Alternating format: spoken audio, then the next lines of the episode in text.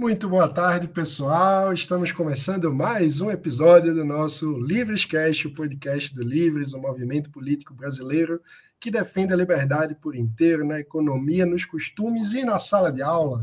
Então, nesse dia dos professores, Mônica Rosenberg, quem é que nós temos para conversar com a gente? Boa tarde, mano. Boa tarde, você que está acompanhando o Livrescast de hoje. Nosso convidado é o professor Anilton Barbosa, que é professor de filosofia e de sociologia no ensino médio, mas pelo que ele estava me contando aqui antes da gente entrar no ar, ele ensina muito mais do que isso. Os alunos falam que ele é blogueirinho. Seja muito bem-vindo, professor Anilton. Olá, gente. Boa noite, né? Boa tarde, bom dia, porque quem for ver depois, né, vai ver em outro horário. É, muito obrigado por esse convite. Fico muito feliz, inclusive, por estar aqui com vocês, debatendo a minha profissão, algo que, para mim, chegar até aqui é, foi muito doloroso, é doloroso, mas ao mesmo tempo é gratificante. E então vamos conversar, debater, vamos rir, vamos chorar. Eu sou um cara chorão às vezes. Então é isso. Estou aqui muito feliz por participar deste momento. Que eu já queria começar, mano, quero começar dizendo que tem aqui nos comentários já um aluno seu dizendo que você é o Michael Jackson. Conta essa história pra gente. Rapaz, meus alunos me, me colocam em, em, Tá vendo, não? Tá vendo, mano? Vê, é, é porque quando eu era mais novo, onde eu moro, né? Na minha comunidade, é, eu, eu não saía para a rua muito contra a violência, né? Então eu fazia alguns eventos no meu terraço de casa. E um desses eventos era ver, ver o pensamento bem empreendedor naquela época. É, eu, morava eu morava num beco, e esse beco tinha dois portões. A minha casa ficava no meio. Aí o que eu fazia? Eu fechava os portões e cobrava para o pessoal entrar para ver a minha apresentação no meu terraço. Naquela época, acho que era 10 centavos. Aí eu, eu dançava Michael Jackson, meu irmão pegava as panelas, fazia de bateria. Aí eu fui contar para os meus alunos. Uma espécie de conversação. Oxe, até hoje eles querem que eu dance, que eu, que eu cante. Aí por isso que eles falam de Michael Jackson. Aí. Eu era o cover do Michael Jackson lá atrás. Mas hoje mais não. Hoje não dá, não dá. É impossível, é impossível. Mas que delícia, Newton. E devo dizer, confessar para todo mundo que é uma delícia poder conversar com a Newton, que é um amigo meu de longa data, desde os tempos do coletivo Nabuco, saudoso e, e famoso por, por algumas medidas não tão convencionais entre liberais. A gente vestiu saia na Marcha das Vadias, fez várias coisas aí que, que ficou um pouco. entrou um pouco na, na lenda do movimento liberal. Então, Newton, faz tempo que a gente não se vê, mas muito bom ter você aqui no Livrescast. E para contextualizar esse gostinho que você já deu, você já falou que morava no beco, fazia é, show de Michael Jackson cobrando cinco centavos de ingresso e falou que foi muito difícil chegar no lugar que você está hoje, que é professor de filosofia. Conta para a gente um pouco dessa trajetória. De, de onde é que você vem? É, eu moro na Ilha de Janeiro, um bairro, uma periferia aqui em Recife, né? Um lugar que o índice de violência é muito alto. Então, assim, na realidade, eu não queria ser professor. Estava até falando é, antes da, da, da live, né? É, minha, minha ideia era ser vigilante igual meu pai. Se um dia ele ouvir isso, já ficar bem feliz, né? Só que ele falava para mim que não era para ser vigilante. Ele, não, filho, se outra coisa, vigilante não. E eu pensava o seguinte no meu ensino fundamental, né? Vou pegar minha ficha 19, que é o, o, a conclusão né, do ensino médio, e vou arrumar um trabalho. Só que, por curiosidade, eu fui pai com 15 anos para 16 anos de idade. Algo muito comum nas favelas. Muito comum, assim. É, filho novo, enfim. Aí, foi daí que, sendo pai, eu comecei a estudar. Algo muito contraditório, né? Porque você precisa trabalhar para poder sustentar. Aí eu fiquei louco pra caramba. Poxa, agora 15 anos para descer sendo pai, velho, é muita responsabilidade para uma pessoa, né, que não tinha trabalho. Aí eu era de ensino médio naquela época e comecei a, poxa, vai ter que estudar. Aí, colégio público, né, aqui do centro de Recife, e comecei a estudar. Foi quando eu percebi que ser pobre é muito difícil no Brasil. Qualquer lugar, né? mas você já entra em desvantagem em qualquer emprego, educação. E isso começava a me deixar angustiado pra caramba. É, foi quando apareceu, né? Já já estava com ela há alguns anos, a minha esposa.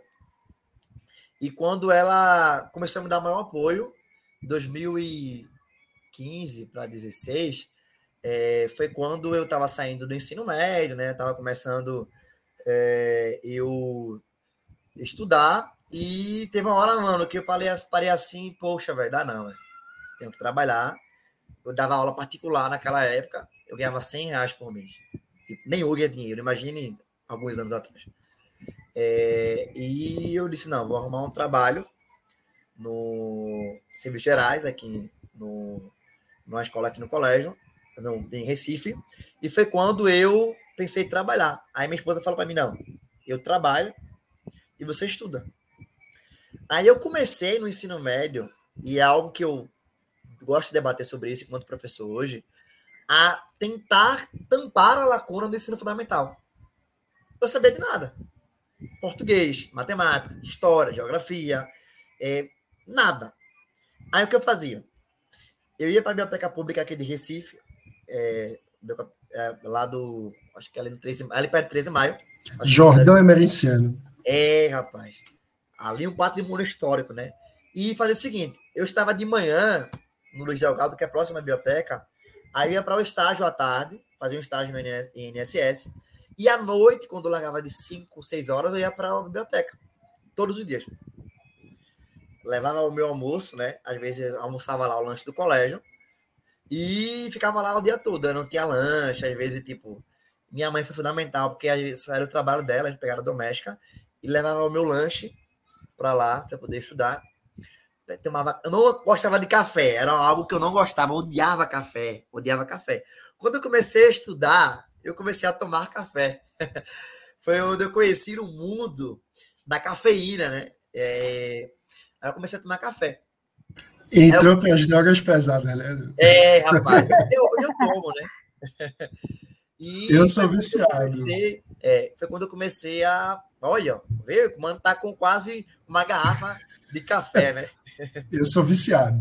É, eu me tornei também um, um praticante da, da, cafeína, né? É, aí eu comecei a estudar, tentei o vestibular, não passei. Isso é claro, evidente, né? Um aluno que não sabia de nada. E fiquei bem triste, né? Teve um apoio.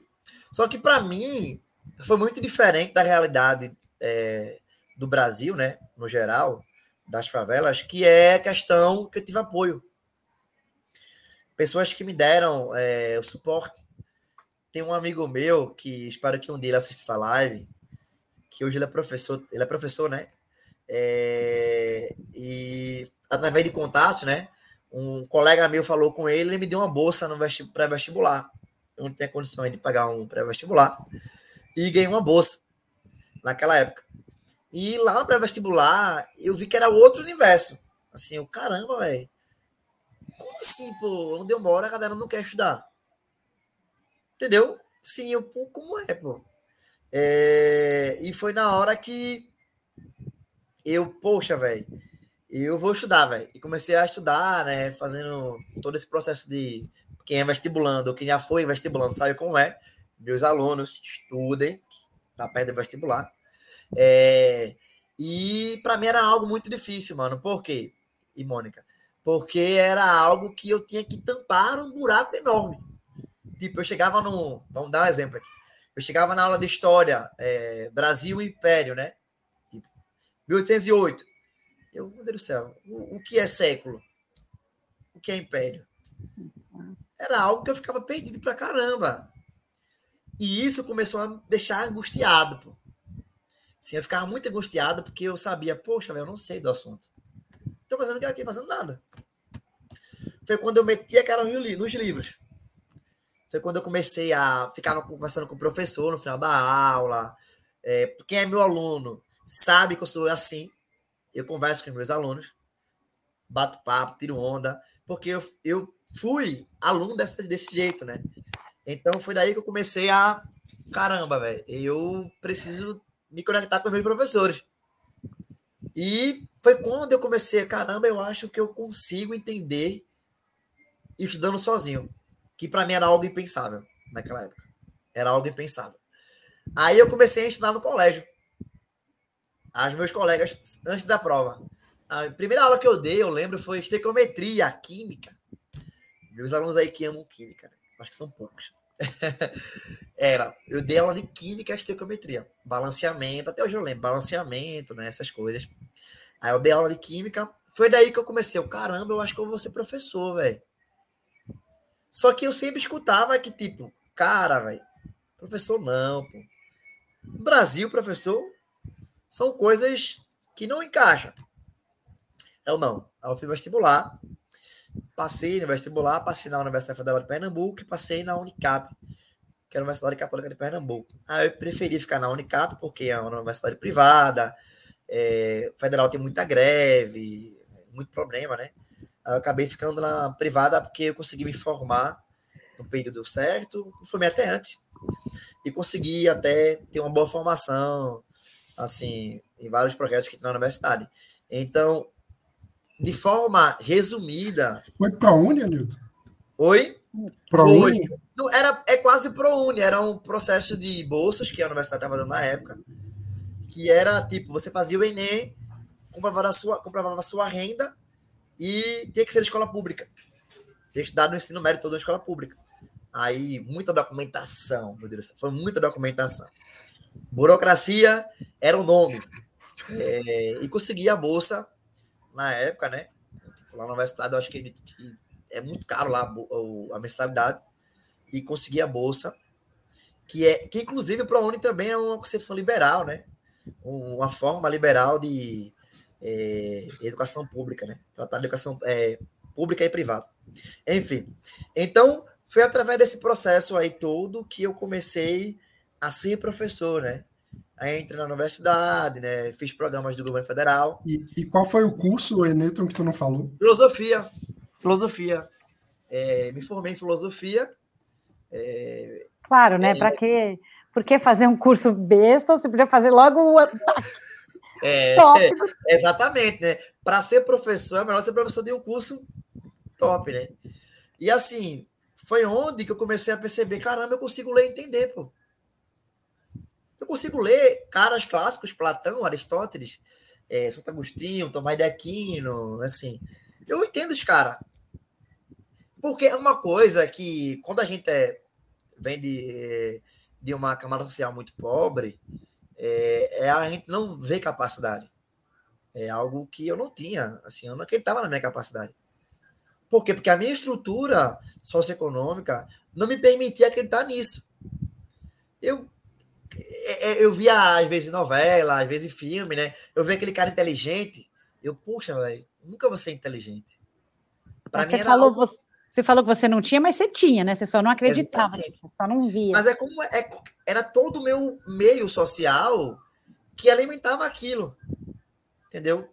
E a educação, para mim, foi uma alternativa, tanto para mim, como para minha família, como para meus, meus colegas, amigos, de dizer, não, velho, se aquele cara ele teve oportunidade, que é o que a gente precisa, ele consegue chegar lá. Entendeu? É algo que para mim foi é, é, muito importante. Eu lembro de um, de um exemplo da minha esposa. Ela falou uma frase para mim que eu nunca esqueço disso. Que ela falou para mim, eu disse para ela, Natasha, não vê lá, Natasha. Eu vou trabalhar, como eu falei aqui né, antes. Eu vou trabalhar, não tem como. Ela não, velho. A gente não vai morrer pobre. A gente tem que sair dessa vida, pô. Minha esposa é empregada doméstica, né? Ela, não, você vai estudar para o Enem e você e eu trabalho para manter nosso filho. Só que eu fico imaginando, né? Nem todo mundo que tem pessoas desse que fazem isso com você. Não é todo mundo assim. A primeira coisa é que uma pessoa pobre quem é pobre sabe muito bem disso. Faz quando cresce 12, 14 anos. A primeira coisa é trabalhar. Estudar é a última alternativa. O caminho pra, pela educação é o caminho mais distante da realidade. Jogador de futebol, que é o que é, é bastante comum, né? É, trabalhar, arrumar uma vaga de emprego. A, aqui em Pernambuco a gente chama de oia, né? Vamos fazer uma oia, que é uma espécie de um bico, né? Fazer uma oia é algo comum. Então, como é que você vai chegar para uma adolescente dentro de uma. que o, o Estado ele é ausente? E aí que a gente entra agora na questão de políticas públicas. O Estado ele é ausente é, que é uma coisa que eu sempre falo para meus alunos, né? Eu pergunto para eles assim, eles quando está debatendo sobre questão de filosofia política, né? Eles perguntam, professor, você é a favor do Estado ou a favor do meio do Estado? Aí eu pergunto para eles, é, o que você acha? Eu pergunto, o que vocês acham que é o Estado? Eles começam a falar, né? Aí eu pergunto para eles, né? O que vocês acham que o Estado deveria fazer? Eles falam. Aí eu, aí eu a, a, outra pergunta. Vocês acham que o Estado faz isso? Eles não. Então, não tem como eu ser a favor do Estado ou, ou contra o Estado se o próprio Estado ele não é aquilo que deveria ser. Entendeu? Então, seria muito contraditório da minha parte falar de uma coisa que a coisa é o problema. Entendeu? A estrutura de, desse sistema aí é algo que faz com que o índice de violência é, dentro da, da, das comunidades sejam absurdas. É, a evasão escolar, que é um tema que deveria ser debatido, é algo absurdo. Entendeu? Ah, não, vamos agora criar um programa do governo, né, de incentivar, pagar as pessoas para chamar, que é um programa agora do governo do estado de Pernambuco. Vamos pagar aos moradores para levar as pessoas para o colégio. Não é dever do morador, é dever do Estado fazer isso. Só que, infelizmente, eu pergunto, por exemplo, para os alunos, né? É, o Estado não liga para o pobre. Entendeu? O Estado não liga para pobre. Entendeu? Hoje, eu sou formado, hoje eu tenho um emprego, hoje eu consigo falar da minha vida, porque eu fui lá, meti a cara, tive apoio, tive isso, porque se fosse a minha estrutura, até hoje eu estava fazendo o que eu fazia antes. Já trabalhei de garçom, já carreguei metralha né, para fazer isso, já fiz muita coisa, porque era isso que a vida me permitia. Então, de forma introdutória, basicamente era isso que desmotivava, né? E é isso que desmotiva muita gente. Imagine agora o buraco na educação brasileira com a pandemia. Buraco. buraco que a gente não sabe nem que é o ministro da Educação, sabe nem quem é que está como secretário, não sabe, a gente não sabe de nada. Aí eu me pergunto, né? Eu pergunto para você que está ouvindo, que está escutando, enfim. Se, se o debate é mais Estado ou menos Estado, véio, quem acaba se prejudicando todo nesse processo é quem não tem condições de debater isso. Quem não tem condições de chegar agora, dia 15 do 10 de 21, às 6 horas da noite, debater educação. Tá agora. Agora. Pegando ônibus. Segunda-feira, ônibus lotado. Minha mãe pega doméstica. Trabalha na cozinha dos outros. É, minha esposa também é. Meu pai é Uber de aplicativo. Gasolina lá em cima. E aí? Como é que pode? Como é que a gente sobrevive? Como é que a gente debate educação? Se para se debater a educação, a gente precisa debater outros meios. Saúde, saneamento. Saneamento tudo. Não, não existe um debate isolado. O debate tem que ser em conjunto, pô. É isso que a gente precisa no Brasil. Então, para mim, a minha experiência de vida, né? Ela me mostra que eu fui uma, eu vou dizer, uma linha do trilho do que seria a minha realidade. Eu tenho colegas que morreram contra tráfico de drogas. Ah, não, bandido bom, morto. Massa.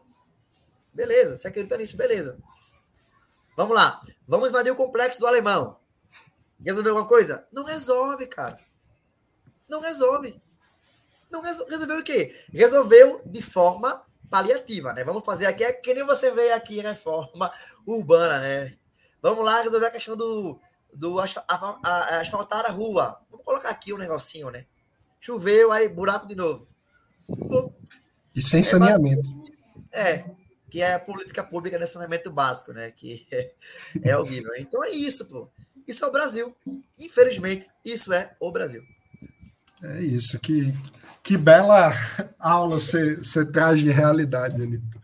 É, e um, uma coisa me chama a atenção, várias coisas me chamam a atenção no teu relato, mas é, se fosse destacar uma, eu diria que é a junção que você faz entre a importância da oportunidade e da autoestima, né? Da, de acreditar que é possível mudar, ou seja, tem uma questão de trazer perspectiva, né? Porque quando às vezes a pessoa está tão é, concentrada em viver a própria vida com as necessidades urgentes que a perspectiva de um futuro diferente sequer passa pela cabeça, né?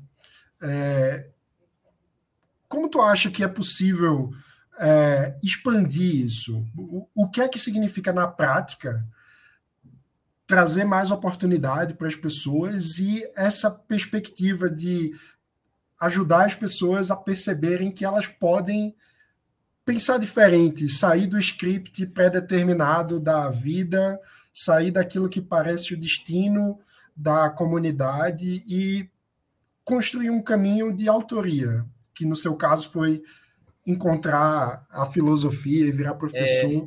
É... Como despertar essa autonomia nas pessoas? É, um, um, debate na filosofia moderna é sobre natureza humana. É, o ser humano é bom, o ser humano é ruim, é isso, aquilo, outro. E eu sempre falo com meus alunos, né? Assim, não existe ninguém bom, não existe ninguém mal, né? A gente é educado, educação formal, educação informal, dentro de, da família, da sociedade, etc. Para mim, na minha concepção enquanto ser humano, enquanto professor, enquanto pai, enquanto filho, eu acredito o seguinte: se tem mais oportunidades para as pessoas, o índice de pessoas que podem acreditar, que podem chegar em lugares que necessariamente deveriam ser lugares de, delas e deles, é, o índice é muito alto. Então, assim, quando você tem um buraco, mano, é, é, é aquela fra frase de, de vó, né? O buraco é mais embaixo. Ele é muito embaixo. Quando você tem um buraco enorme dentro de um quarto, vou dar um exemplo agora. Você tem um quarto, tem um buraco cada, e você tem pessoas dentro desse quarto. Se cada vez mais esse buraco vai aumentando, mais pessoas vão caindo nesse buraco. Então é isso. Se você deixa que essa lacuna dentro da sociedade brasileira, principalmente das comunidades pobres, elas vão, essa lacuna ela vai crescendo. Isso daí que você perguntou para mim, mano, não vai acontecer nunca. Se a gente, a gente fica perguntando, ah, mas a Nilton tem uma história legal. A Nilton conseguiu. Se pra gente isso é o suficiente, acabou. A gente precisa parar de debater isso, assim. Não existe é, a, vida de Anilton é a vida de Anilton, pô. A vida de Mano é a vida de Mano. A vida de Mônica é a vida de Mônica. Existe, é, que é uma frase até do, do Aristóteles, né? É, o ser humano é único, ele é único, ou seja, eu, mano, Mônica e o pessoal que tá vendo, fazemos parte da mesma espécie, que é a espécie humana, porém, temos múltiplos significados. Ou seja, eu tenho uma qualidade, mano tem uma qualidade, Mônica tem uma qualidade. Então, se você estimula isso para os indivíduos, o índice de pessoas que podem chegar onde pretendem é muito alto. Então, mano, eu acredito que é, é, é, para poder isso acontecer, eu vou dar um exemplo de, eu acho que foi, foi na Bélgica que eu vi, foi um país aí europeu que foi é, foram fazer uma reforma, ver o estado como é interessante. Eles foram fazer uma reforma é, em uma pista e tinha uma árvore crescendo perto dessa pista, né? E todo mês eles iam lá e cortavam tipo, o tronco da árvore. Só que o grande problema disso não estava no tronco, estava na raiz. Se você tira a raiz, não cresce aquela árvore. É isso, pô. O Brasil precisa disso. O raiz das coisas é debater a educação, é praticar a educação, praticar moradia, praticar segurança, tudo isso. Eu não vou acabar com a criminalidade, do Rio de Janeiro Se eu não vou lá e entro com educação, com segurança, com saneamento, com nada. Ah, não, vou colocar aqui um projeto cultural massa. Sim, cultural. Você acha que uma criança que não comeu hoje vai para um evento de capoeira? Não vai, pô. Ele não vai. Ele não vai. Se ele, ele vai ali na esquina agora, ali, vai lá, e ele, o cara fala para ele, olha, eu vou te oferecer agora mil reais para tu vender essa droga. Ele vai fazer isso, pô. Ele vai lá e vende aquela droga. Porque para ele é algo mais vantajoso. Por quê? Porque o ente, que é chamado Estado, tá ausente aquilo ali. Ele tá ausente. Então, mano, eu acredito que a estimulação de virtudes dos indivíduos só é possível se você tampa o buraco dentro da sociedade. Tampou a lacuna, a gente consegue. Só que isso consegue com o debate e com a prática. É, é preciso ter a praticidade pública. E aí que eu falo para meus alunos, né? Aí eu sou a favor do Estado fazer isso. E de forma efetiva. Que é algo que a gente não vê no Brasil.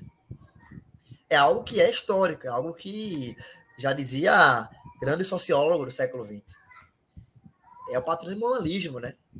É eu colocar o Estado como o meu patrimônio. É eu dizer, não, o Estado é meu. E vou aqui colocar meus filhos. É isso. Isso é o Estado brasileiro.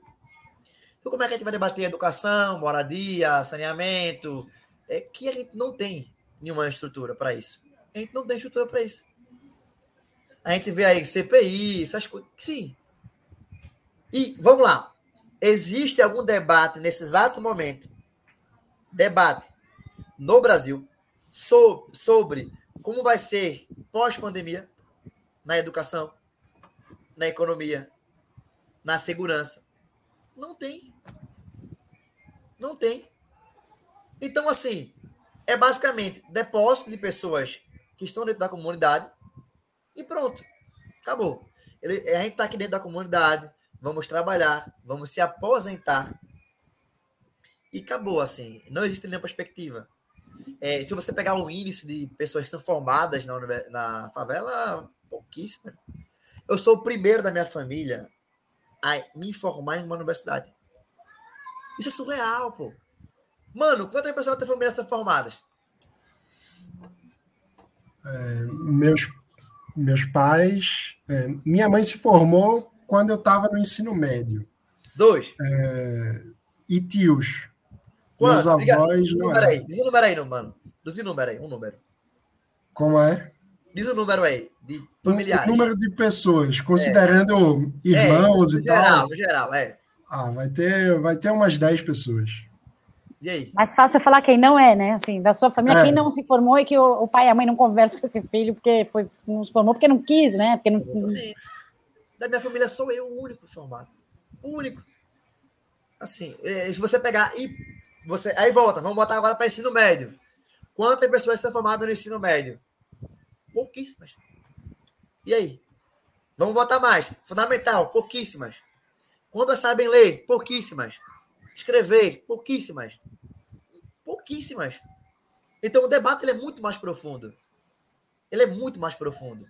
Muito profundo mesmo. Então é esse buraco que eu falo. Quando eu dou essa. Utilizo esse, é, esse exemplo, essa metáfora, né? É isso. O buraco ele é muito embaixo. Entendeu? Ele é muito embaixo. Não foi uma fala que me, me, me resolveu minha, meu problema. Foi eu querer fazer aquilo. E eu ter apoio. Porque eu tenho certeza que se eu não tivesse apoio da minha esposa, de colegas, eu teria desistido. Ficou muito desistido. Muito desistido.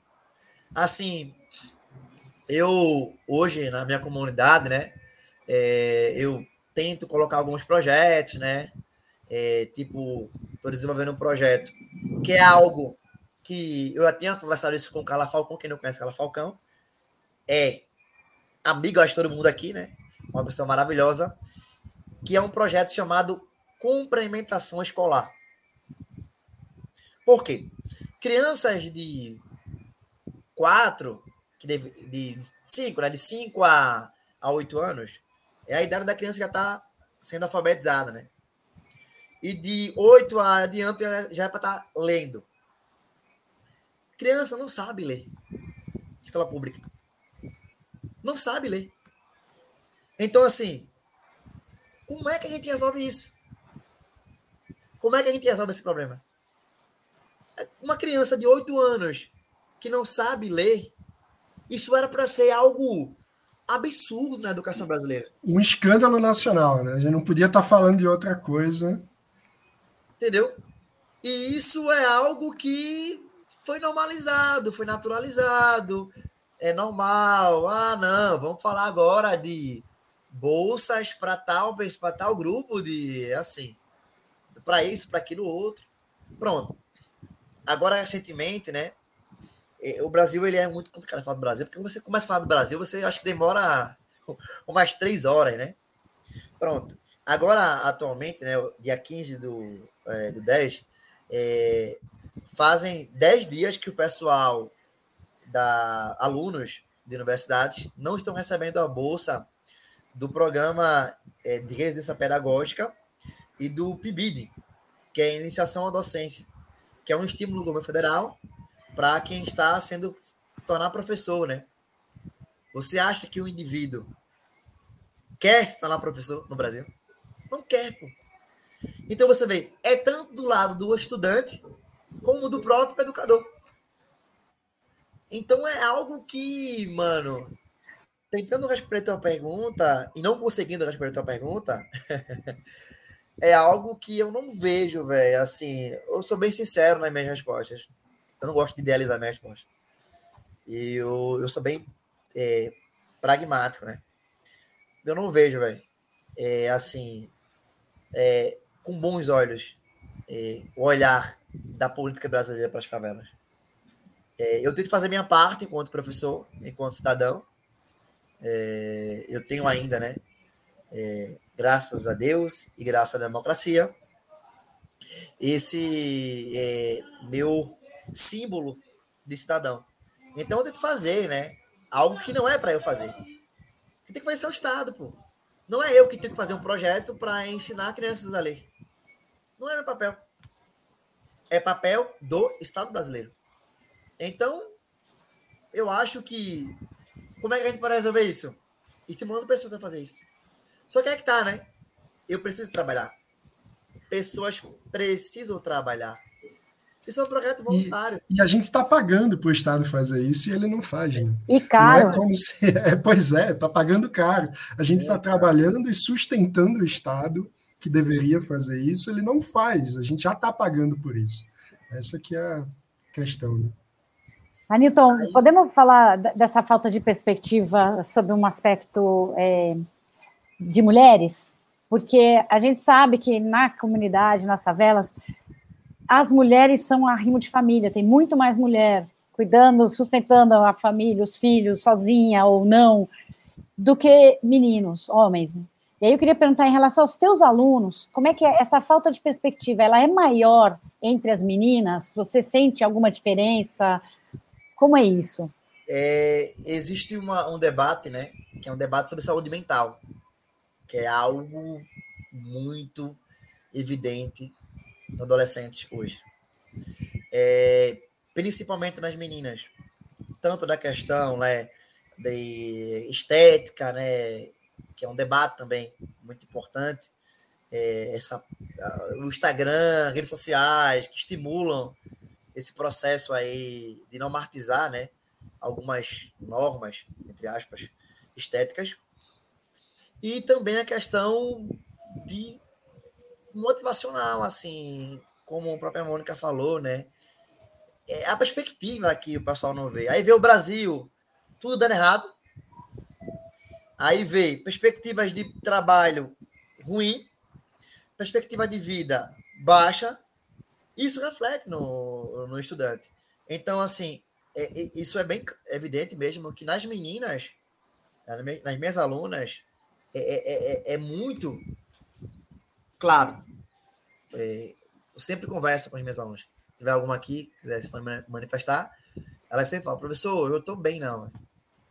Professor, eu não quero conversar muito. Eu tô triste pra caramba, não tô conseguindo estudar, não tô conseguindo fazer minhas metas. E tem por vários aspectos aí, né? Essa questão da estética, a questão mental, E aí você vem com a depressão, que é um debate importante, entendeu? Aí você tem a questão da pressão, né? A pressão interna, a pressão familiar, a pressão da sociedade. Aí você vê assim, ah, não vai ter mais vaga para tal curso. Aí, ah, professor, como é que eu vou estudar agora na universidade? Tem perspectiva mais não sei o quê. Então, são vários fatores, Mônica, que é, é para mim, e, a minha esposa, eu acho que ela é como se fosse depósito da, da, do meu relato de vida, né? Todo dia, quando eu chego em casa, ela pergunta: como é que foi o dia? Aconteceu isso, aconteceu aquilo, aconteceu isso, aconteceu aquilo. E ela sabe muito bem, né? Os relatos que eu conto para ela dos meus alunos. Então é, tem muito isso, Mônica. Assim, as meninas é, é, é, um grupo que grande maioria delas é, tem uma é, são muito desmotivadas por diversos motivos. Porém, são as mais animadas. Quando elas querem animar, o bicho pega. Inclusive, me chamando de Michael Jackson na live. Né? Então você percebe aí essa capacidade do, do, dos alunos. Assim, é, por isso que eu gosto de deixar minha, minha aula muito lúdica. Principalmente na pandemia, né? Porque a aula remota, aí você tem que conversar, bate aquele sono, né? Você acorda de manhã, ai meu Deus do céu, será que eu vou ser aula do professor? Por nada. Aí bate aquele sono, bate aquilo, aí isso também é fruto do, do processo do professor, né? Ser professor é saber buscar alternativa. É saber brincar, conversar, é, criar, abrir um leque, né? E na minha área, que é a área de filosofia, sociologia, é, você tem temas que você pode conversar. Na época do BBB, por exemplo, eu sempre trazia no começo da aula, sete horas da manhã, primeira aula. Eu chegava assim e falava: ah, vocês viram que Gilberto falou aquilo, velho, basculho. Aí a galera começava, aí todo mundo abriu o microfone, aí, professor, uma torcida para Juliette, não sei o quê, aí é tudo isso, né? Tudo Engajamento instantâneo. É.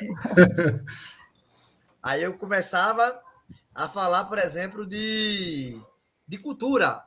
Vamos falar sobre cultura do Brasil. O que significa basculho? Por que a gente fala isso, aquilo, outro? Então, e também uma coisa, né? Como eu sou da favela, é, a, a, até a interação social, aula agora de sociologia, viu? antropologia. A Boa. interação social dentro das periferias, ela é muito diferente fora. Você conhece o vizinho, você vai para casa do vizinho, bebe, aí faz a reforma assim, todo mundo, faz uma feijoada, joga bola, aí briga, aí faz aquilo. Então, assim, toda essa minha experiência de vida, eu levo para sala de aula. Isso me ajuda muito. Me ajuda muito porque assim, eu, sou um cara, eu era um cara muito tímido e hoje eu me considero um cara muito comunicativo. Assim, brinco com meus alunos. Aí eu tô aqui parado, aí chega um aluno e fala: professor, sei o quê. Professor, Santa Cruz, perdeu hoje. Enfim, esporte não sei o quê. Corinthians, Real Madrid. Assim, uma brincadeira que é. Isso é ser professor, né? Assim, isso faz parte da minha vida. É, eu, eu, o Anilton agora, é, no seu, a sua identidade simbólica, né? Tem lá também, é, se fosse colocar lá biografia, professor. Faz parte da minha vida. Eu sou professor em casa, professor na rua, no mercado, enfim. É isso, Mônica. Então, assim, existe muito isso e a gente consegue contornar aí toda essa situação. Aí a gente tem que ver como é que faz, buscar alternativas, né? Isso é ser professor. Sensacional. Newton, fala um pouco mais sobre a pandemia. Você já falou aí do desafio de aula remota e tem como é que está para o aluno? O que é que você sente é, de piores ou de enfim diferenças que a pandemia trouxe para a rotina e o desafio que a gente tem de lidar com isso para, como você mesmo falou, não aumentar o buraco mais ainda? É, na realidade, a pandemia escancarou tudo de pior no Brasil. Tudo de pior no Brasil. Tudo de pior no Brasil. É, e a pandemia só mostrou. O, o que eu estou falando aqui, desde o começo da minha fala, isso está de forma empírica no Brasil, hoje. De forma empírica. A evasão escolar no Brasil hoje, isso era para ser um crime no Brasil. É, é, é, é, o responsável, os responsáveis, né, por isso, eram para ser penalizados com isso. Por quê? Porque o índice de evasão escolar hoje no Brasil é absurdo. Ela escancara que o olhar, o olhar para um pobre é outro, e aquele que tem como fazer a aula remota faz. Eu, eu trabalhei em escola pública o ano passado, e vê como é surreal isso. Nas minhas aulas, eu não sei se meu amigo está aqui, Gustavo, eu trabalhei com ele. A gente trabalhava com, com o terceiro ano do ensino médio, que é o último ano do ensino médio, né? Aí tem o Enem, essas coisas, vestibular. Da turma, mano, que eu digo que a turma, no primeiro ano, acho que deveria ter 30 alunos matriculados, só assistia a aula. Quatro. Escola pública. Quatro. Quatro. Quase 10%. Quer dizer, mais 10%, né? É triste. Aí você pergunta, e aí, como é que você resolve isso? Não tem, ninguém, ninguém liga para isso. Não, não, não, a gente não pode esperar mais a Newton. Não pode. A gente tem que parar com isso. Não, não pode esperar que, existe, que existam pessoas que tiver que, que tenham um apoio que nem a Newton teve para chegar no lucro. Não pode esperar por isso. Por quê? De 30 para 4 são 26 vidas. E aí? Onde é que estão esses alunos? E, e uma coisa também, o custo para o país, para a sociedade, desses 26 alunos que deixam de ir para aula é muito maior alto, muito alto. do que o custo de resgatar esses alunos. Exatamente. É, exatamente. Aí, o que aconteceu? Trabalho em escola privada, né? Aí você tem 40 alunos matriculados, vai 38 para aula, vai 36. Os que não, não vão é porque não querem ir ou porque teve alguma coisa. Aí você vê, dos quatro que iam para a escola pública, dois não tem internet. Dois tem que ficar com, a, com, o irmão porque a mãe vai ter que trabalhar. Ela não tem como assistir a aula. Dois, é, dos quatro, dois são aqueles que não sabem matemática, não tem como tirar dúvida com o professor. Ele não vai para o YouTube, ele não vai tirar dúvida com ninguém. Ele vai deixar de lado o estudo. Isso é a realidade do Brasil. O Brasil é. O, esse é o Brasil. A gente não pode querer idealizar, não. Isso é o Brasil. Isso é, é, é, não é. Isso é realidade brasileira. Isso não é aqui plano teórico, debate filosófico, não. Isso é de forma empírica. Eu digo isso porque eu sou da área da educação. Eu, eu convivi com esse momento. Teve um momento que eu chegava assim na aula, eu, poxa, velho, dá para perceber que todo mundo estava interagindo na aula. Por quê? Ela perguntava para a minha, por que você está indo para a aula? Ela, professor, preciso trabalhar, professor. Minha mãe está desempregada, me pegou emprego agora. Falei, me ter o trabalho. Estou agora trabalhando numa lanchonete. Aí o outro menino, por que não está indo para a aula? Estou agora entregando um iFood. E aí? E é isso.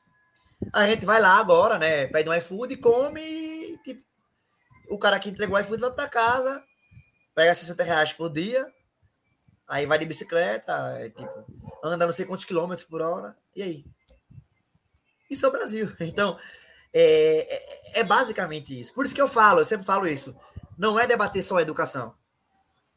É, só, só a educação não resolve nada. Só a educação não resolve nada. A gente precisa debater. É educação, moradia, segurança, saneamento, tudo isso junto.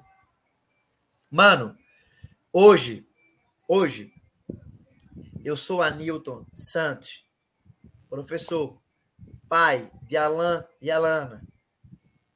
Meus filhos, que eu nem falei deles hoje. Beijão para eles. É... E tenho e consigo chegar em espaços que eu não imaginava que eu iria chegar. Mas para isso acontecer novamente é muito difícil. É muito difícil. São casos isolados. São casos isolados. Hoje mesmo, por exemplo, eu trabalho, eu pego um ônibus para trabalhar. Eu não tenho carro. Por quê? Porque tudo que eu tenho hoje, ainda eu estou fazendo resgatando. É, era como se fosse aquele resgate histórico, né? Eu estou tentando hoje criar uma vida de algo que eu não tinha antes. Por isso que, é que não é só educação. Entendeu? Por isso que é tudo junto. Então, isso é muito importante, debater todos esses, esses processos aí. Todos esses segmentos. É cidadania, é, né? Tudo que você está falando é cidadania. É, exatamente. Perfeito. O conceito, alunos, isso aqui já é quase um, uma aula de, de sociologia. Viu? O conceito de cidadania moderna, ele se estabelece por três segmentos. Direito civil, o de ir e vir, certo? Liberdade religiosa, enfim. Direito social, e aí está a nossa Constituição, moradia, educação, saúde, que é algo que, meu Deus do céu, não existe praticamente. E direito político, né? Que é o direito de eu participar da democracia, que é o direito de eu votar e ser votado. Isso é cidadania moderna. Eu pergunto para você: será que temos hoje, praticamente falando, a efetivação do conceito de cidadania moderna? Não temos. Não temos. Quantas escolas públicas aí não tem hoje, por exemplo, suporte para poder votar as aulas presenciais? Várias. É de agora? Não é de agora. É de antes. Escola privada. A escola privada eu consegui voltar antes. Porque é o âmbito privado. Lá o empresário que precisa ter lucratividade. Entendeu? O Estado não. O Estado ele já quer captar dinheiro do, do indivíduo, né? E somente isso. Não retorna isso para gente. Aí, voltando para aquele debate que eu estava falando lá atrás, quando meus alunos perguntam, isso é dever do Estado. E não é nada, é, ah, não, o Estado, ele, ele é bonzinho. Não, ele tem obrigação de fazer aquilo. Principalmente em um país onde a educação pública, ou a educação no geral, de relação formal, ela só foi aberta no século XX. Até um dia desse agora, pessoas, pessoas que não eram alfabetizadas não tinham direito em votar, em participar. Quem, tem, olha, quem fica hoje em dizer, ah, eu sou vermelho, eu sou azul, eu sou branco, eu sou. Quem tem hoje privilégio de fazer isso é quem trabalha, pô. Tu acha que um trabalhador que vai sair 5 horas da manhã ele está preocupado em levar bandeira vermelha, azul, preta, rosa, enfim. Tá o debate ideológico é, é, é, uma coisa de bolha completamente descolada da realidade. Meu Deus do céu. É algo que eu não consigo imaginar como é que a gente ainda está nessa, velho. É algo que. É, é, é, é algo muito preocupante, porque. E a pobreza? Não é, não é ficar se vitimizando. Ah, não, vamos aqui trazer uma cultura, não. É buscar soluções. Buscar soluções. É isso. Precisamos buscar soluções. E não é, não. Ah, pô, a história da Anitta é muito linda, velho. Esqueça a minha história. É a minha história, pô. É a minha história. É, é, é, a gente tem que buscar outras histórias. Entendeu? Por isso que eu perguntei, mano, quantas pessoas se formaram na sua família? O mano falou, ah, mais de 10. Na minha família, uma. Se você chegar aqui onde eu moro, né? Chega nas casas, faz a pesquisa. Por que a gente não faz isso? Vamos agora fazer pesquisas. Porque dentro das comunidades não tem pessoas formadas com ensino médio. Por quê? Mão de obra qualificada. Ah, não, vamos agora criar curso técnico. Massa, e aí? O aluno não sabe. O, o, o cara que faz curso técnico não sabe ler direito. Ele não sabe coisa de física. Vai fazer o um curso técnico de, é, sei lá, de refrigeração. E, e, é uma coisa que os testes internacionais mostram há muito tempo, né? O problema do Brasil é a deficiência no básico, né? É o português Exatamente. básico, a matemática básica. Então, assim, não adianta ficar criando solução mirabolante se a gente não ensinar o básico, né? Agora, Anilton, eu queria aproveitar para trazer uma provocação sua aqui para o movimento liberal.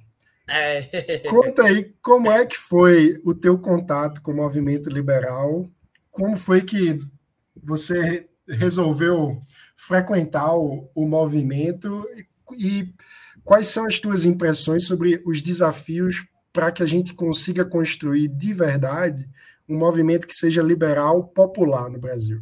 É, que é muito difícil, né? É... Eu sou um cara muito direto, eu vou ser bem sincero na minha fala, né? Eu conheci o movimento liberal na palestra de Mano. Mano deu uma palestra no, no shopping aqui de Recife sobre liberdade. E, e para mim foi algo muito massa. É, eu não sei se eu falei isso para ele, né? Que ele tava falando sobre a comunidade de peixinhos, pô. E o, poxa, velho. Isso é, é, minha vida, pô. Mano falou, eu, eu lembro de uma fala de Mano que ele falou assim, gente. Se a gente debater liberdade, a gente tem que debater por que essas pessoas estão sendo impossibilitadas de ter liberdade de morar nesse lugar. Eu lembro dessa frase de mano, basicamente dessa forma. E eu, poxa, velho, isso é minha vida. Sou eu. É, é basicamente eu aí, querendo viver na sociedade e a, a, a, a minha vida sendo impossibilitada por conta de uma estrutura chamada Estado. Aí foi quando eu conheci o movimento, né? E comecei a criar laços, conheci o Mano, conheci o Eduardo Lopes, que é um amigo de Mano também. Aí, quando eu conheci o coletivo Nabuco, a gente começou a criar projeto. Aí teve, foi na época do Uber, né? É, meu pai ele é Uber. Aí teve uma. uma é, como é o nome, rapaz? Assembleia Legislativa aqui de Recife. Uma audiência pública, né? Audiência também. pública sobre é, se, é, ia autorizar, se iriam autorizar ou não o Uber. E eu fui para essa audiência pública. Porque meu pai trabalha no Uber também, né? E é a liberdade do, do indivíduo de trabalhar, né? Teve discurso de Carlos Falcão, né, nessa audiência. É. Aí, eu e uma menina do. uma colega da gente, é, Larissa, é, a gente foi hostilizado pelos taxistas, assim. E o cara bateu no meu braço, deu um burro no meu braço. foi uma loucura. Foi quando chegou a imprensa, na época. Aí filmou a gente. Aí a Larissa deu entrevista. Aí foi quando eu comecei a participar dos movimentos. Em contrapartida, eu comecei a me decepcionar com o próprio movimento.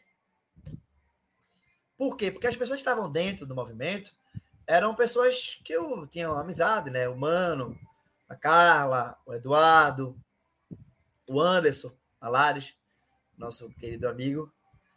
É, mas depois a galera começou a se afastar, né? Por diversos motivos. Trabalho aqui, trabalho ali. E começou aquele debate. Ah, não, vamos debater agora aqui. Vamos debater aqui porque o, o, o conservadorismo não dá, não dá certo no Brasil, porque o liberalismo não dá certo no Brasil. Sim, massa. Vamos debater isso, mas vamos debater aí a galera que precisa de, de liberdade, pô. A galera que. Porque o conceito da cidadania moderna é o conceito liberal. É o conceito liberal baseado na Revolução Francesa, né, os iluministas, né? E, sim, vamos lá. Vamos debater a cidadania da sociedade? Vamos debater isso. Aí eu comecei a ver que, não, velho, eu preciso ter outra alternativa, pô, porque assim, tava passando o tempo, eu tava estudando e eu precisava trabalhar. Foi quando eu comecei a me afastar do movimento e comecei a buscar alternativas profissionais. Por quê? Porque é basicamente isso que eu falei até agora. É, a gente fica tanto numa relação ideológica muito forte que a gente esquece a realidade. Que a gente esquece, por exemplo, agora que é, nesse exato momento, nesse exato momento, existe uma pessoa passando fome. E o que é fome? Fome ele é a negação de comida. Você não tem comida. Não é aquela, ah, não, vou comer daqui a pouco, daqui eu tô com aquele apetite, né? Que a gente chama, chama de fome, né? Não, não. É, é fome mesmo, é não ter alimentação. E por que isso não acontece? Vamos debater isso? Não. É, o debate era outro, né? Era fazer evento na universidade. Assim, era algo que eu não estava mais. Eu acho massa fazer evento na universidade. Eu participava também do movimento. Só que eu não estava mais vendo lógica para mim. Por quê? Porque todo mundo ali já tinha a sua vida estabilizada e eu tinha que buscar. É, é, como é que minha avó falava, rapaz? É buscar meu ganha-pão. Então, assim, eu ia sair, pegar meu ônibus para casa, ou se não, pegar uma carona de, de carro, né? E ia ter que viver minha vida. Então, para mim, a, a, minha liberdade, né? A, a, a usar a, a tríade francesa, né? Lá de século XVIII, a minha liberdade e a minha igualdade não tinha, pô. Então, mano, foi quando eu comecei a, a pensar, poxa, velho, debater liberdade da sociedade é debater coisas dentro da nossa sociedade, coisas elementares. A educação. Desafios reais, né? Não a abstração, é, a não. divergência muito específica, que, que, às vezes é até boa na aula de filosofia, mas tem que ter tem que ter conexão com a realidade. Com a realidade, é isso que eu falo para os meus alunos. Né? Vamos falar de Platão, vamos falar de realidade. Platão falava de realidade. Aristóteles falava de realidade. Kant falava de realidade. Então, por que a gente não pode falar de realidade? Vamos falar da nossa realidade, pô. A democracia é, é, é um dos, dos sistemas de governo, né? É, é mais importante, ou, é mais importante do Ocidente. E a democracia, ele é um, a democracia moderna, a democracia, ele é uma democracia é, com fundamentos atualmente, né, liberais. Então, vamos aí debater. Vamos aí. Porque você tem é, direito de entrar na universidade ou não tem direito na universidade? Por quê? Porque hoje existe plano de saúde é, para pessoas e porque outras não podem ter plano de saúde? Porque eu não tenho curso de pagar um plano de saúde. Então eu vou remeter? A educação pública, é, a saúde pública. Porque eu não posso pagar a escola pública, privada, porque eu não tenho condições. Aí vamos agora sucatear a universidade pública, vamos sucatear a escola pública, vamos sucatear o hospital público. Vamos agora fazer licitação, né? Disso, daquilo, outro. E aí? De onde vem esse dinheiro? Vem meu, vem seu. Acabou, pô. Não existe retorno. Então, dentro do debate sobre liberalismo, mano, é, e, e, eu estava debatendo isso antes da live, né? Um autor que me chamava muito atenção, atenção na universidade, era o Norberto Bobbio. Norberto Bobbio. Que, que vai, é, faria aniversário na semana que vem, inclusive. Vai, vai ter publicação italiano, né? sobre né? ele no, no livro. É um dos maiores defensores da democracia Inclusive, o Merquior, tem texto do Merquior, remetendo a Norberto Bobbio. Tem um texto dele que ele fala: olha, Norberto Bobbio ele deve ser uma referência democrática. Referência democrática. Porque ele tem um livro dele chamado Democracia e Liberdade. Vamos lá. A democracia, para ele, só é possível, de acordo com o Norberto Bobbio, se eu tenho dois elementos fundamentais se eu tenho a igualdade e se eu tenho uma liberdade. Eu não posso. Mano, será que o seu ponto de partida foi igual ao meu ponto de partida? Foi. Aí como é que eu vou falar de meritocracia no Brasil? Por exemplo. Não tem como eu falar disso. Não tem como se um aluno de escola pública ele não sabe quem foi, por exemplo, Heidegger ou quem foi Kant, ou quem foi Platão, ou quem foi. Não é. Eu ver a prova do, do, do vestibular e vai dizer, meu Deus do céu. Isso aqui para mim é um palavrão. Então, é algo que está escancarado na nossa história. É escancarado.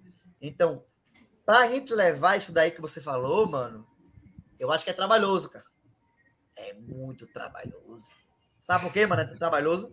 Porque além da gente tentar criar um, por exemplo, criar um planejamento para isso, um plano, a gente tem que saber que existe indivíduos que não tiveram em nenhum momento formação educacional, cultural, política dentro das favelas. A primeira coisa que ele vai dizer para tu, ah, esse menino aí, ele é riquinho, pô. E amanhã eu vou trabalhar, para ele vai para casa de carro, para ele vai para casa de Uber. É a primeira coisa que ele vai dizer. Acabou. Então, como eu falo, é sempre o exemplo do buraco, né? Quanto mais você deixa o buraco ficar maior, a problemática ela é maior. Ela é maior porque assim, como é que a gente vai resolver isso se o problema é mais fundo? Entendeu, mano? Então falar sobre liberalismo da sociedade, eu acho que e tentar resolver isso, eu acho que é um desafio em tanto. Mas é um acho que um desafio vale a pena porque a gente pode pegar pessoas com referências e isso aí propagar a referência, né? Entendeu? Uma Carla, uma Newton, uma pessoa que é, leve esse ideal, né? E essa experiência de vida para outras pessoas.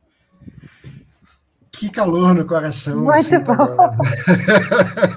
Acho que desabafei muito, né? Muito bom. E fiquei muito tocado e feliz de saber que a, a sua entrada no movimento foi com aquela palestra. Eu lembro, né?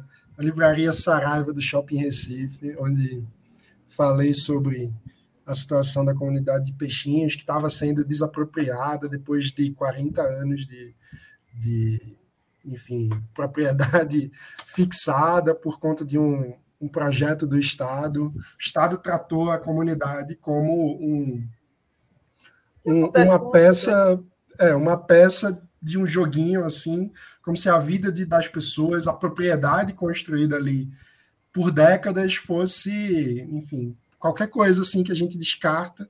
E na, durante a, a Copa do Mundo isso aconteceu a rodo no Brasil, né? Oh, ah, vamos construir alguma coisa aqui, então remove todo mundo que está aí, depois vê se paga alguma coisa. Teve gente que passou não sei quantos anos para receber, não sei até hoje se se receberam alguma indenização. Isso enfim, foi uma comunidade que foi retirada para fazer estádio, é isso? É para é, fazer eu alguma estrutura. Acho que fazer alguma coisa, alguma empresa parece que ia fazer um prédio lá.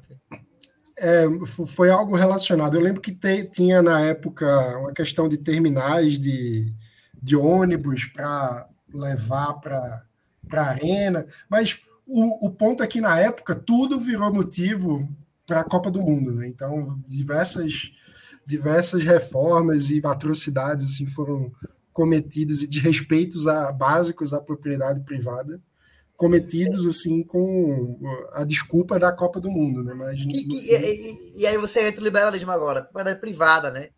É, isso é uma propriedade privada da pessoa, né? Aí entra John Locke, né? Direito inalienável, pô. John Locke fala, eles têm direitos inalienáveis. Eu tenho a vida, eu tenho a, a liberdade e eu tenho a propriedade. O Estado deve garantir isso para mim. E não garante. Aí aí eu vou fazer uma provocação agora. Aqui. Vamos lá. É muito mais fácil eu ir defender o ocupa estelita do que eu defender a, a desocupação do pobre na favela. É muito mais fácil, pô. Contextualizando para quem é de fora de Recife. Ah, quem é de fora, é que eu acabei. o, o Ocupa Estelita foi um movimento que surgiu no, na região do Cais José Estelita, que era uma região histórica da cidade, perto do centro, a ligação entre o, o centro urbano antigo do Recife, o Recife Antigo, e a Zona Sul, onde é, por décadas haviam é, galpões do, da Companhia Ferroviária Nacional, estatal, que faliu e passou 40 anos com esse terreno numa área central, um terreno enorme, abandonado. Um belo dia surgiu um, um leilão enfim, existem várias questões sobre um leilão, a né? idoneidade do leilão. É um leilão entre duas pessoas dentro de uma sala, digamos assim. É, exatamente.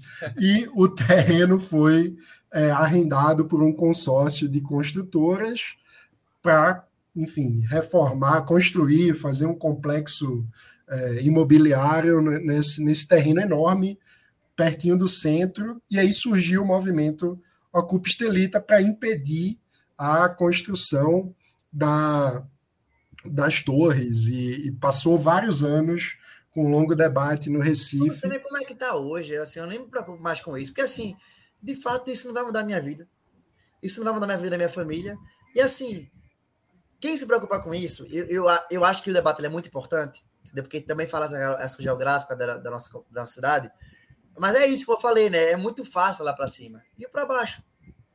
Pra baixo. É, e aí tra trazendo mais um contexto no Recife, movimentos ligados basicamente ao PSOL, que encabeçaram o movimento Ocupa Estelita. E, enfim, em relação a outras comunidades, não houve a mesma mobilização, a mesma mídia, a mesma, enfim, mesmo engajamento. Quando é isso, lidando com vidas de milhares de famílias, vidas diretamente, a coisa não tenha o mesmo engajamento, infelizmente, do que lidando Aí eu com... faço outra provocação. Vamos lá. Aí você entra no debate da educação brasileira, né? Aí é um debate que eu acho importante, só que quando eu vejo eu fico muito triste. Que é o debate sobre homeschooling. É um debate muito importante, mas será que isso é a resolução do Brasil? Será que aqui onde eu moro, isso daqui vai resolver alguma coisa? Não resolve. Vamos ser prático? Vamos ser prático? Será que a nossa preocupação deve, é isso? Será? Ou como é que a gente resolve? Tudo que eu falei agora. O professor da escola pública, ele vai, o que eu relatei para você, ele relata pior. Um professor da escola pública, ele relata pior. Então, é isso. Não é dizer que uma coisa anula a outra. A gente pode debater uma coisa. A gente pode debater com o esquelita. O, o, ponto é a prioridade, né? É qual é, é o grau de energia que a gente vai engajar em cada causa, né? É o ponto é vontade política. Não, é, é porque é, é apenas uma questão de vontade política. Não é que não tem estrutura que a gente não sabe como faz. Ninguém quer. Quem está tomando as decisões de política pública não está olhando para isso, não quer resolver essas questões. Está olhando para outras coisas. Então, é realmente muito difícil. Se eu começar a ver vontade política, aí é o ciclo vicioso, né? Porque numa sociedade que não enxerga é, como mudar, você não consegue colocar pessoas que têm uma visão coerente para poder trabalhar a cidadania, você fica preso. Mas é um projeto, uma coisa de longo prazo que precisa começar a mudar. E se a gente entende que não tem mudança, o establishment venceu.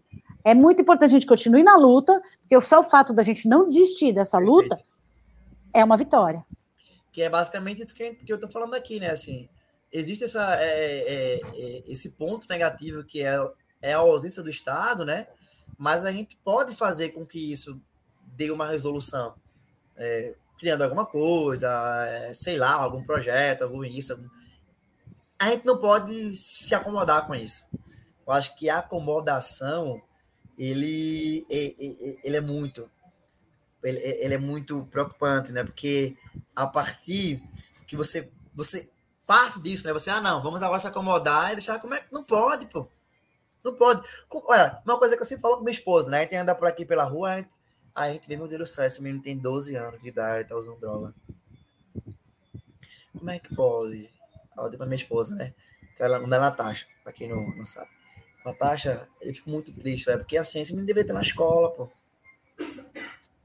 É, esse menino não deveria estar no colégio. Esse menino deveria estar fazendo alguma coisa. Tipo, ele tá agora, 6 horas da noite, usando droga, por que ele tá fazendo isso? E aí? Como é que a gente olha para. Pra... Como é? Ah, não, mas isso daí é. A gente tem que deixar como é que tá, porque vira é, um vício, né? Vira um vício. Por isso que eu falo, não existe um debate único. O debate tem que ser multidisciplinar, né? Vamos debater aqui. Educação, vamos debater tudo junto. É isso que falta no Brasil. Entendeu? E a gente pode fazer isso. É, é possível fazer isso. Entendeu? É possível que existam pessoas que relatem. Porque o meu relato é, é um relato meu. Meu. Ele é minha vida. Existem relatos piores, pô. Relatos piores. Existe, eu tava vendo um, um foi até uma entrevista de um cara que ele foi preso. Ele estava trabalhando, foi preso. Ele ficou, acho que foram dois meses preso e ficou preso lá. E aí? Inocente. E o pobre? E, e, ele é pobre, pô. Ele, ele não tem ninguém que grite por ele. Por isso que é importante no Brasil. Não, não teve julgamento em segunda instância. Não, tem nada. Vai, não, não, ele não teve julgamento em segunda instância, não teve terceira, não tivesse décima, não tinha. Não teve, pô. Porque ele é pobre. Então, a gente percebe, né? Eu, eu percebo, eu falo muito isso para meus alunos, é, e até em casa mesmo, que tudo que acontece no Brasil vai acarretar dentro das comunidades. Vai. Não existe almoço grátis. Não existe. Alguém paga por isso. Alguém paga por a invasão escolar. Alguém paga quando é, é feita uma licitação errada para um hospital público. Alguém paga, pô. Quem paga sou eu. Quem paga é você. E aí? Então, é o Brasil, né? E assim, dia dos professores. E eu desabafando, né? O Brasil, tá vendo você? Como é a situação. Mas assim, porque é a minha vida, pô. A minha vida é isso. Hoje mesmo, hoje mesmo, estou aqui, sentado, cansado de morto. Ou morto de cansado. Por quê? Porque eu tô tenho que trabalhar paralelamente a questão da educação. Porque a vida é essa. Tem mãe, tem, tem filho, tem primo, tem irmã, tem isso. E tudo é parte do processo histórico. É tudo. É, é, é são heranças históricas. É que nem a escravidão no Brasil, né? É, é, deixou uma herança histórica no Brasil. E herança negativa, né? Não é herança positiva, não. Não é herança, ah, não é herança boa, né? Não é positiva. É negativa. Como eu falei, até o século XX agora, pessoas que não eram alfabetizadas não, li, não participavam da democracia. Como é que a gente vai debater democracia? Como é? O que é democracia dentro do Brasil? Porque os países desenvolvidos conseguem passar por uma pandemia e a gente não consegue. Por quê? Porque o Brasil virou um, saco, um, um virou é, é, um, um, lugar vicioso, onde não. O que eu acho que é verdade é isso. A minha cosmovisão sobre isso é dessa forma e acabou. Acabou. Acabou e acabou. Vamos agora fazer agora uma. Vamos agora compartilhar um vídeo de um cara que conseguiu ganhar na Mega Sena, um cara que conseguiu passar em medicina depois de 10 anos. Pô, será que isso é massa, velho? Será que. É massa, é, é muito bom a gente ver uma galera que chega na medicina, na USP, é massa. Boa. Será que isso é, é o nosso orgulho? Será que o nosso orgulho é isso? É, todo ano, uma pessoa de escola pública entrar no curso de medicina e a gente mostrar que a história dela foi difícil, ou dele foi difícil? Como é que pode? Então, esse é o Brasil, né? E isso é e, e, eu não falo aqui de esquerda, de, não, isso para mim, velho. A pessoa que, que trabalha todos os dias, ele não quer saber de esquerda e de direita. Ele quer comer, pô. Ela quer comer, pô. Ela quer ter sua casa. Ela quer saber disso, não, pô. Isso é debate para educação formal, debate para pautas políticas, que é, são, são debates importantes. Eu não estou dizendo que não são debates importantes. Porém, como o Mano falou antes, prioridades, pô. Ah, não, mas a esquerda, sim. Tu acha que isso vai resolver alguma coisa? Se tu ficar criticando a esquerda? E aí?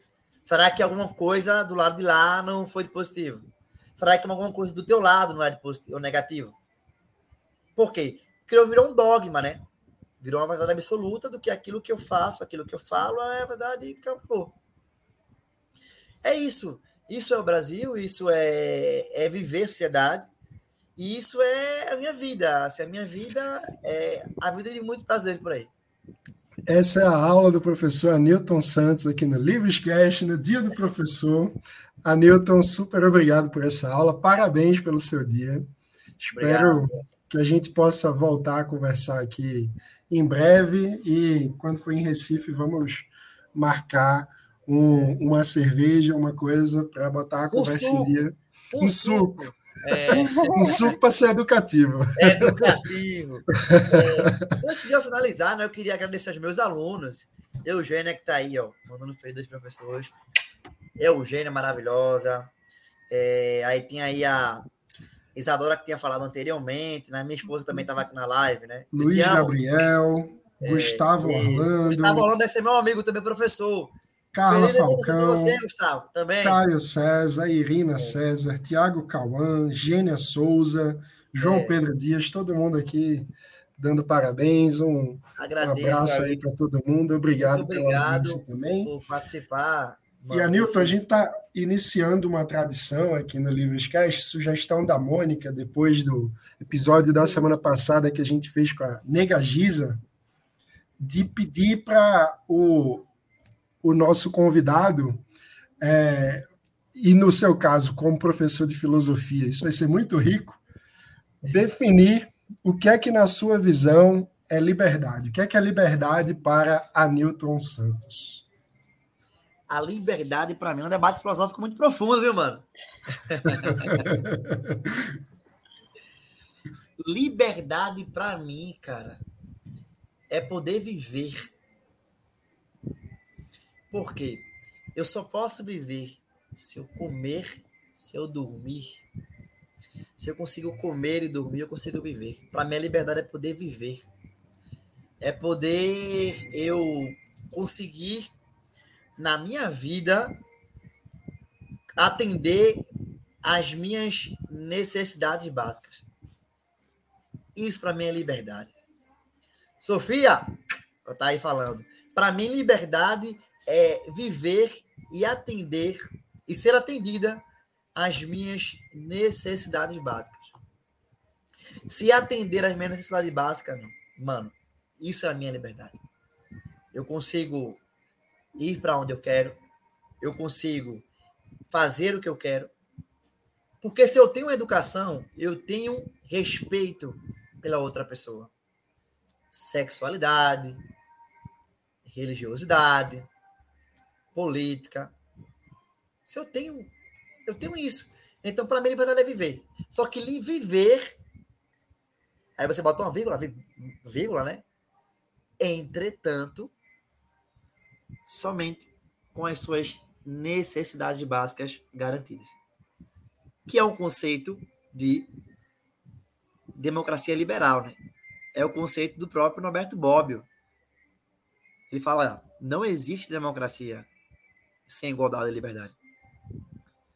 Aí, para finalizar essa minha fala, né, eu vou usar um clássico da filosofia, Aristóteles.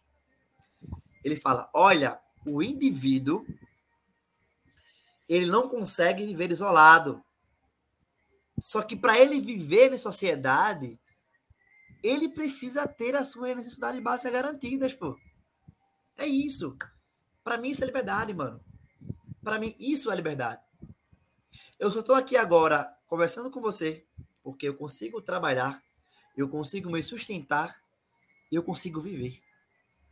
Para mim, vai viver.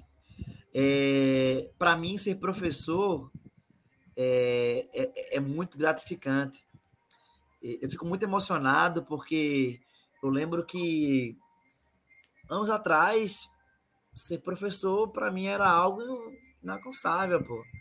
Para mim, o, o que eu queria ser, como eu falei aqui anteriormente, era ser vigilante que nem meu pai. Então, quando eu falo de liberdade, quando eu falo de, de viver, é de eu poder escolher minha profissão, pô.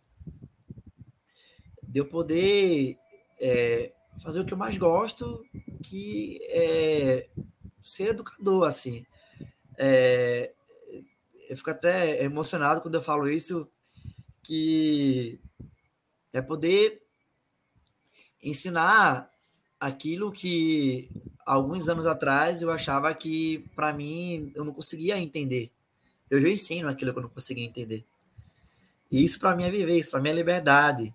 É, eu digo para os meus alunos que antes de eu ser professor, eu sou aluno. Eu levo minha experiência de vida. É, não foi fácil para mim. É, eu digo que meu sonho é fazer um livro né, sobre minha vida, escrever um livro sobre a minha vida. E quando eu falo, por exemplo, de fome, é, é algo que eu já passei. Eu, eu, eu, sei o que é não ter comida em casa. E, e, e eu sei o que é você ser angustiado, estar angustiado por aquele momento. Então, quando eu falo sobre o debate entre o segmento e a sociedade, eu falo que hoje eu sou uma linha do fora do trilho. Porque vários Anildos tiveram sonhos e não conseguiram. Então, por isso que a minha frase é essa: é ter, é viver. É ter necessidade básica garantida. É poder comer, pô. Sabe o que é comer hoje? Todo mundo sabe o que é comer. Mas fazer isso é algo hoje no Brasil. Comer osso. Então, eu agradeço muito aos meus alunos, a minha família, que me deu um suporte fundamental para eu chegar até aqui e quem sabe chegar lá na frente. A minha esposa, a minha mãe, meu pai, meus avós, a minha avó, a minha avó de 100 anos, que tem um orgulho danado dela. 100 anos, 101 anos ela fez, 101 anos. É, a minha avó também, na filha dela. É, e assim, para mim é muito gratificante, porque isso mostra, para finalizar, né, que eu falo muito, deixar professor, né, fala demais. Isso mostra que você pode, velho. Só que para poder tem que ter. Para poder tem que ter. Para eu poder chegar aqui, eu tive que ter oportunidade. Eu tive que ter uma esposa maravilhosa. Eu tive que ter uma mãe maravilhosa.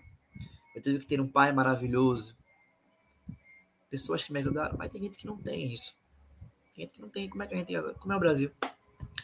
Então é basicamente isso.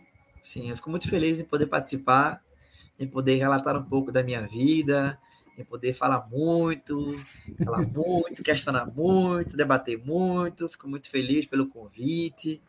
É, Mano é uma pessoa maravilhosa. Conheci a Mônica hoje também, pessoa maravilhosa. E fico muito feliz em poder participar. Desculpa pela emoção, mas é isso, assim.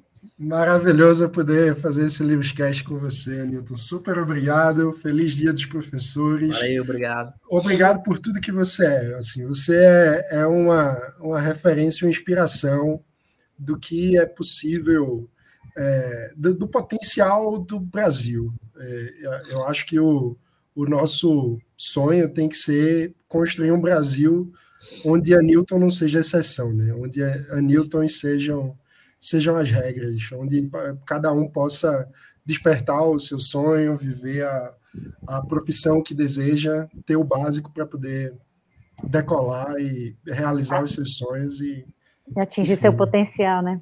Exato. E ajudar é, outros a atingirem. É isso aí. Pois é. É isso. Muito, muito feliz de fazer esse Livrescast. Newton, super obrigado. Volte sempre. prazer. É, as portas do livro estão sempre abertas.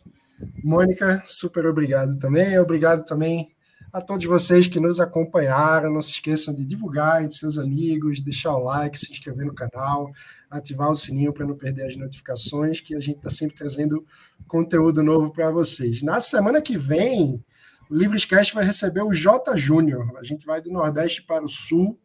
J Júnior, lá de Porto Alegre, ex-coordenador estadual do Livres, vai falar com a gente sobre um episódio de racismo terrível que ele sofreu junto com a namorada. E, enfim, vamos refletir sobre essa chaga do Brasil também. Muito obrigado a todos e até a próxima. Tchau, tchau.